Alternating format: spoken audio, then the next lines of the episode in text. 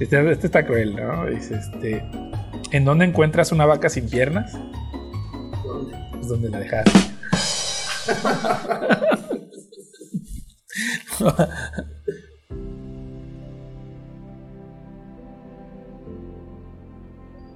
Los seres humanos tenemos deseos de vivir, anhelos y podemos escoger cómo pensamos ante las circunstancias, cómo tratamos a los demás y qué haremos con lo que tenemos a nuestro alcance.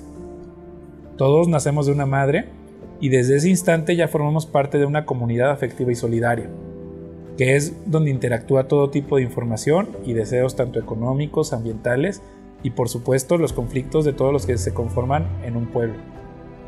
Siempre vas a encontrar que los recursos y los espacios vitales son limitados y que las personas tienen deseos ilimitados, lo que genera conflictos. La política sirve para que las personas obtengan lo que desean. Por lo tanto, se puede decir que la política es una disciplina que hay que aprender para prolongar las condiciones que nos ayuden a ser más felices. Hay política de paz y política de guerra. Hay política en la calle, en el barrio, en la ciudad y entre las ciudades. El crimen, la aplicación de la ley, el comercio, la organización de la comunidad son formas de hacer política y de articular relaciones de poder. El poder proviene de las ganas de vivir y en esencia es la capacidad de modificar la realidad. Por eso se encuentra presente en todos los aspectos de tu vida y en todas tus relaciones. Las personas ejercen su poder de forma individual o en conjunto con otras personas y de manera organizada o aislada y de manera simple o muy compleja. Y también está el poder de forma visible o en potencia. Siempre vas a encontrar gente que buscará aprovecharse de tu poder y de tu atención para beneficiarse influyendo en tu forma de pensar. También te vas a dar cuenta de que si te organizas con otras personas puedes lograr más que si trataras de llevar a cabo una acción solo por tu cuenta. Esto explica lo poderoso que puede convertirse trabajar en equipo. El poder público se pone en acción de forma dinámica para modificar la realidad, cuando un gobernante lo ejerce a través de estructuras de acuerdos, promesas y voluntades. Gracias al ejercicio del poder es como se forman los escenarios en los que vivimos. Quienes están a cargo del poder tratarán de establecer el régimen de lo que significa la verdad o la felicidad, impactando la realidad por medio de la introducción de estas ideas de lo que es un conocimiento aceptable y persiguiendo aquello que se considera una falsedad.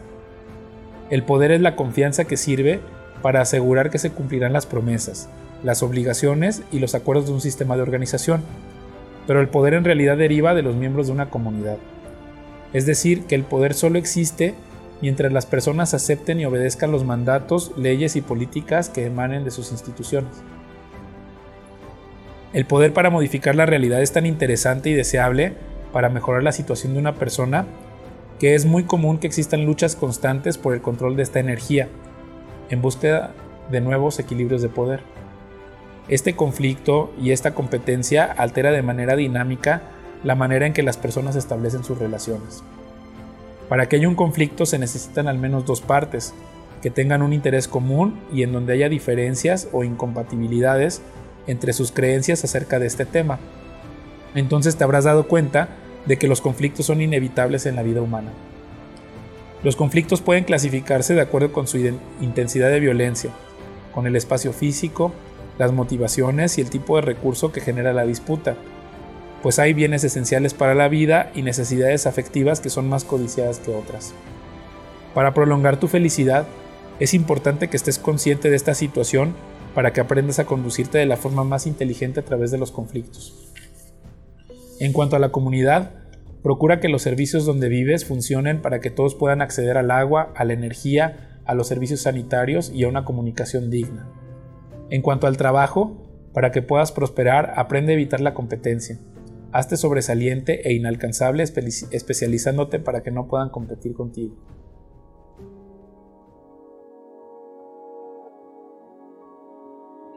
Recuerda que se acabaron los ejercicios y las tareas de este programa, pero aún quedan dos capítulos finales. Ojalá hayas decidido organizar tu evento social. Espero que te diviertas mucho y practiques ser un buen amigo de tus amigos. Para que puedas conducirte en sociedad mejor, hay una inmensa biblioteca en Internet donde puedes aprender más acerca de los protocolos, los modales y la conducción social. Aprende un poco de ciencia política. Interésate en las problemáticas que enfrenta tu país y tu comunidad para que tengas una opinión educada de lo que está pasando a tu alrededor y puedas exigir o responsabilizarte de las riendas del destino de tu comunidad.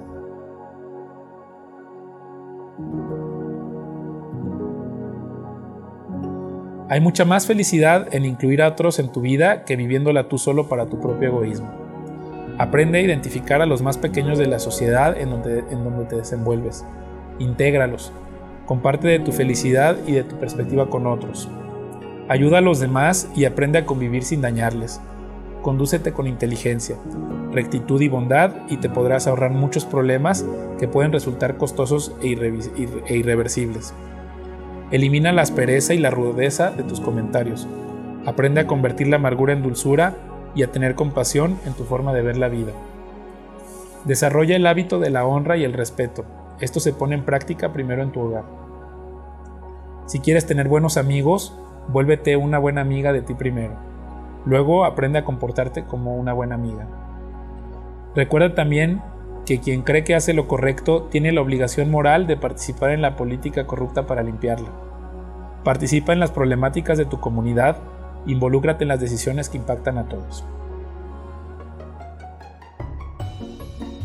Y bueno, ya este, llega un hombre a, una iglesia con un padrecito y le dice, oiga, padrecito, ¿es aquí donde apartan a las mujeres del mal? No, pues sí. Ah, pues apárteme dos para mañana, ¿no?